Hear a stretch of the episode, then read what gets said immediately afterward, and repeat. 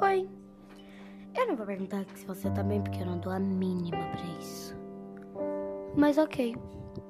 Bom, eu estudava na melhor faculdade de São Paulo. Isso é tosco, porque toda a história trágica começa assim.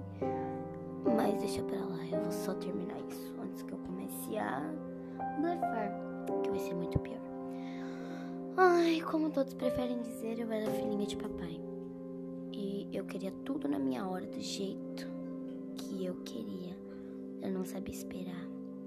Eu era ambiciosa.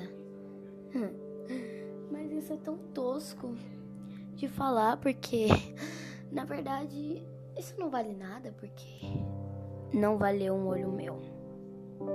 Deixa pra vocês vão entender. Eu estudava na melhor escola, tinha os melhores ensinamentos, que tinha os melhores tudo. Mas isso não se aplicava aos alunos de vez em quando. Porque nenhum aluno, provavelmente daquela escola, trocaria uma, um, um dia de faculdade ou por um dia de bebidas. Nenhum aluno faria isso. Eu digo isso por experiência própria. Ai, ai. Tinha um garoto na minha escola, era um bad boy, e todas as meninas caíam em cima dele, mas poucas eram as que conseguiam roubar seu coraçãozinho de pedra. Pois é, eu fui uma dessas, mas não porque eu quis. Quer dizer, também por causa disso, mas não por amor, né? Foi porque eu descobri vários segredos dele. Eu descobri que ele já tinha sido preso, já tinha matado a mãe dele e isso podia acabar com a reputação dele, que já não era boa, vamos lá dizer, né? Então, eu não queria ameaçar ele naquela hora, eu queria esperar pra torturar ele, sentir que ele, para ele sentir que estava sendo amado, mas na verdade só estava sendo usado. Eu amava que essas pessoas sentissem essa sensação.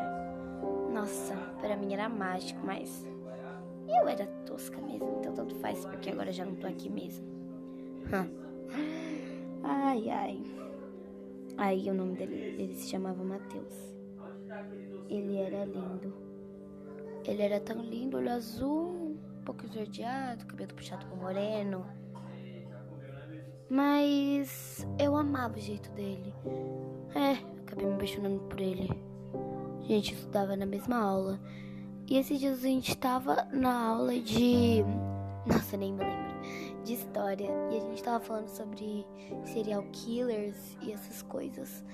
E aí ele começou a puxar papo comigo sobre isso. Na verdade, eu que tive primeira iniciativa, porque eu já tava com essa intenção há um tempo.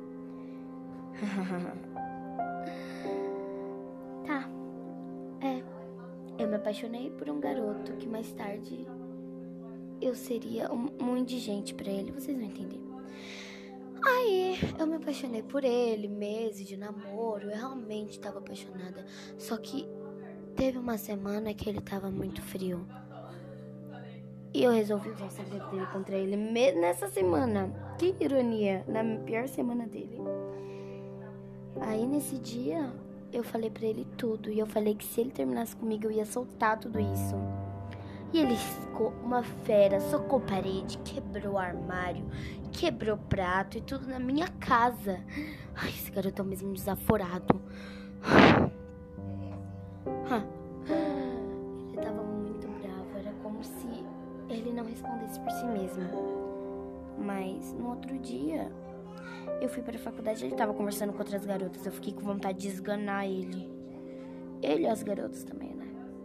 Mas eu agi com calma e. Hum, esqueci a palavra, como é elegante. Não se, enca... não se encaixa muito em mim. e nesse dia ele me chamou para passear pra gente resolver nossos problemas em plena sete horas da noite. Eu fui para casa, mas algo me dizia que não estava certo, que algo não se encaixava. E nesse dia ele foi para uma praia. A gente foi para uma praça, diga. Escura, muito escura.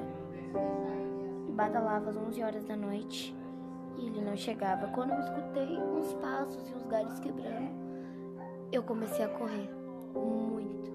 Só que ele me alcançou. Ele enfiou uma faca nas minhas costas, tirou, e na hora que eu fui me virar para me defender, acertou no meu olho. Eu saí de lá como se eu fosse um nada, como se eu fosse um lixo. Ele me descartou, como se eu fosse um lixo. E depois que ele fez tudo isso comigo, ele jogou, ele me jogou no chão, onde eu caí em cima de uma pedra debaixo da minha cabeça. Esse foi as últimas palavras que eu dele. Nunca mais mexe com quem não é da sua altura, menininha madura. E eu só vi ele me carregando no colo me jogando no meu. E eu fui descartada como uma indigente. Só que ninguém achou meu corpo. É, ninguém achou, já fazem dois anos isso e ninguém vai achar provavelmente. Então eu vou viver nessa agonia para sempre, nunca vou ter paz. Mas eu não vim aqui para contar isso, só vim te falar para tomar cuidado com as pessoas que vocês acreditam. Às vezes ela pode estar só esperando para tirar o seu